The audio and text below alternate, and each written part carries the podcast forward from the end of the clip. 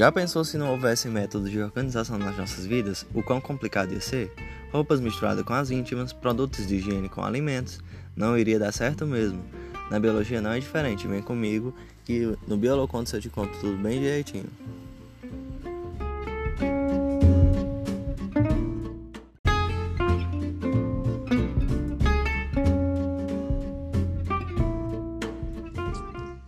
Nós seres humanos, gente, temos a necessidade constante de classificar objetos, não é mesmo? Organizamos em casa, por exemplo, as nossas compras, é, separando os produtos de limpeza dos produtos alimentícios. Organizamos ainda o nosso guarda-roupa, separando as peças íntimas de outros tipos de roupa. Já pensou se não houvesse essa, essa divisão? Essas ações então são essenciais para manter a organização e facilitar que encontremos algum item importante. E na biologia, galera, classificar também é muito importante, e esse processo já vem sendo feito desde os tempos de Aristóteles. Este importante pesquisador classificava, por exemplo, os animais em organismos que possuíam sangue e aqueles que não possuíam. Claro que essa classificação não era adequada, né? Mas já mostrava um processo de sistematização que facilitaria muito a vida de todos os cientistas. A classificação biológica ou taxonomia, ela passou a ser organizada pelos seres vivos, é, organizar os seres vivos em categorias, agrupando-os de acordo com suas características físicas em comum, bem como suas relações em parentesco evolutivo. É utilizada a nomenclatura científica que facilita a identificação dos organismos em qualquer parte do mundo. Através desse sistema, os biólogos buscam conhecer a biodiversidade descrevendo e nomeando as diferentes espécies e organizando-as de acordo com os critérios que as definem. E existem várias categorias, gente.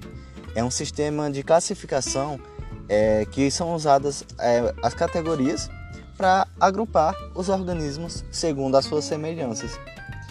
É, a categoria básica né, de se estuda é a espécie ela se define como seres semelhantes que são capazes de se reproduzir naturalmente e gerar descendentes férteis. Animais da mesma espécie, galera, são reunidos em outra categoria, chamada de gênero. Todos que pertencem ao mesmo gênero, elas são agrupadas em famílias, que já é outra categoria, e que estas são agrupadas em ordem, que, por sua vez, se reúnem em classes reunidas em filos e por fim temos o reino. Os reinos, galera, são portanto a última categoria na hierarquia e se subdividem até chegar à espécie, a categoria mais básica, mais básica. Então nós vamos ter espécie, não, nós teremos reino, filo, classe, ordem, família, gênero e espécie. Como vocês puderem observar, a classificação básica dos seres vivos é em ordem decrescente. E em muito, muitos casos, há tantas especializações que esta classificação não é o suficiente não. Por isso, foram criadas algumas especializações, foram criadas algumas subdivisões que dentro dessa ordem, classe e espécie, dentro de ordem, classe e espécie. No, no caso do grupo classe, encontra-se a superclasse, que fica um grau acima da classe que é a infraclasse, que fica um grau abaixo da classe. Da mesma maneira, ocorre com o grupo de ordem. Existe a superordem e a infraordem. No grupo de espécies, encontra-se a subespécie, e assim sucessivamente. Essas subdivisões são muito comuns no caso de insetos.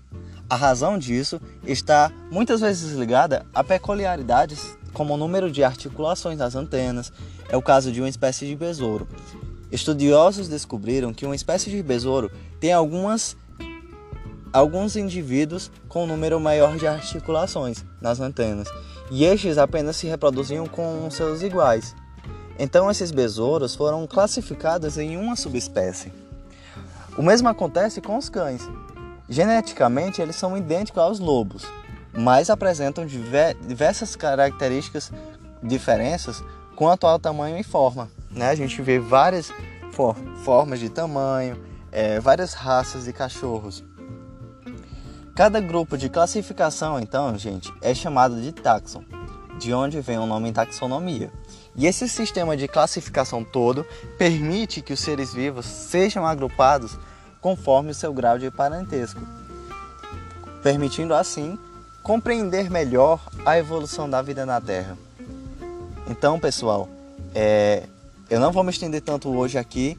E se você quiser entender um pouco mais sobre essa, esse tema e ser um explorador de curiosidades da biologia, então não perca o nosso próximo programa, onde iremos ver a evolução. Vamos entender também um pouco sobre a sistemática, sistemática filogenética e conhecer os grandes grupos de seres vivos. Não perca a nossa programação. Tchau, tchau, galera!